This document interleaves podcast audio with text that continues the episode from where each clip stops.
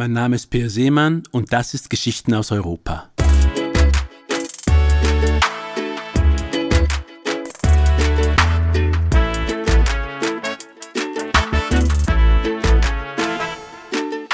Zürich bei den Touristen für die Kombination von Seen und Bergen, für die Banken und hohe Lebensqualität bekannt, hat sein eigenes gallisches Dorf, und zwar in einem Quartier, in dem zusehends in die Höhe gebaut wird. Auch hier können Liebesabenteuer ihren Anfang nehmen, wie folgende Geschichte zeigt.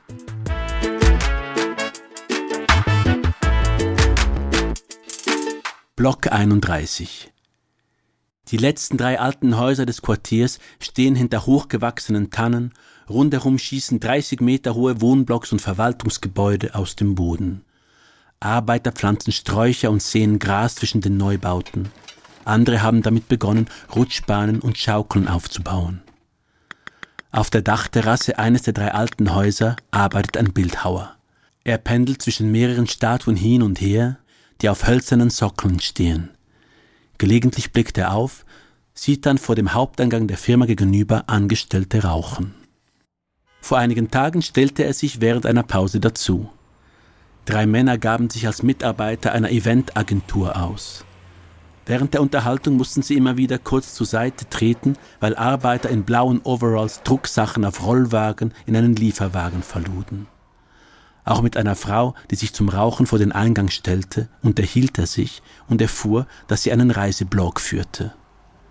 Sie zeigte ihr Smartphone, scrollte durch einige Fotos, kommentierte knapp. Bahrain, Kuba, Neufundland. Sie zog an ihrer Zigarette. Die Arbeiter luden weitere Palette in den Wagen und fuhren dann ab. Die Frau verabschiedete sich. Er stieg wieder auf die Dachterrasse.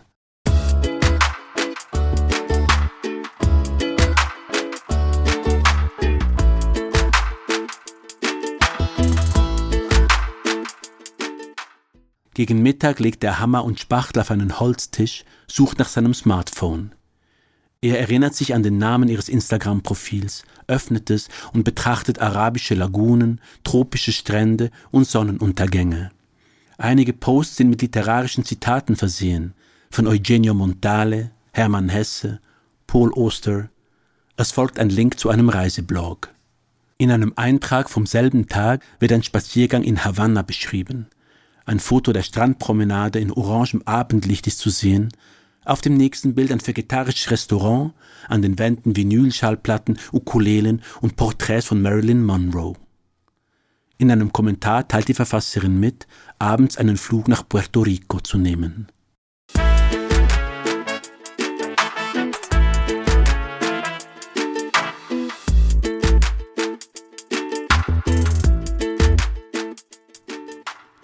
Zwei Tage später trifft er sie wieder vor dem Eingang an. Sie erzählt von ihrer Arbeit bei der Bank. Als sie sich verabschiedet, liest er ihren neuesten Blog-Eintrag über ein Strandrestaurant in Puerto Rico. Sie gibt maximale Punktzahl für Gastfreundlichkeit und Sauberkeit. Scrollt er zurück, findet er Fotos aus ihrem Büro. Die Kaffeemaschine ist zu sehen, ihre Augenlider mit grün-violettem Lidschatten bemalt, Aufnahmen aus dem Fenster. Auf einem Foto steht er auf dem Dach gegenüber, an der Arbeit an seinen Statuen, dahinter Bürogebäude, das Stadion, die Autobahn, der im Dunst verschwindende Uetliberg.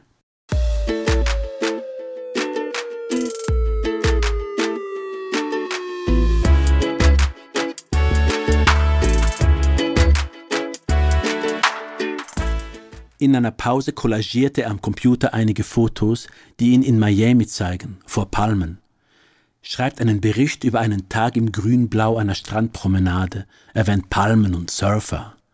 Ein Freund aus der Primarschule, Grafiker, richtet ihm einen Blog ein, lädt Text und Bilder hoch. Einige Destinationen weiter schreibt er an die Mailadresse des Reiseblogs der Frau, stellt sich vor. Kurze Zeit später treffen sie sich in einer Bar um die Ecke, die gerade eröffnet hat. Sie scheint zunächst verärgert über seine Strategie, doch der Abend wird kurzweilig.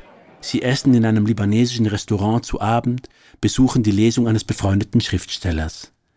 Einige Tage später unternehmen sie einen Spaziergang am See, küssen sich. Als der Mietvertrag ihrer Einzimmerwohnung kurze Zeit später ausläuft, zieht sie bei ihm ein. Zum Jahresende erhält er den Bescheid, das Haus, in dem er wohnt, müsse nun ebenfalls einer Überbauung weichen. Er stellt seine Statuen ins Lager einer Bildhauergenossenschaft, einige Kilometer flussabwärts. Danach beschränkt sich seine Spur auf die Fotoreportagen der Frau, in denen er gelegentlich auftaucht. Sie scheinen nun echt zu sein.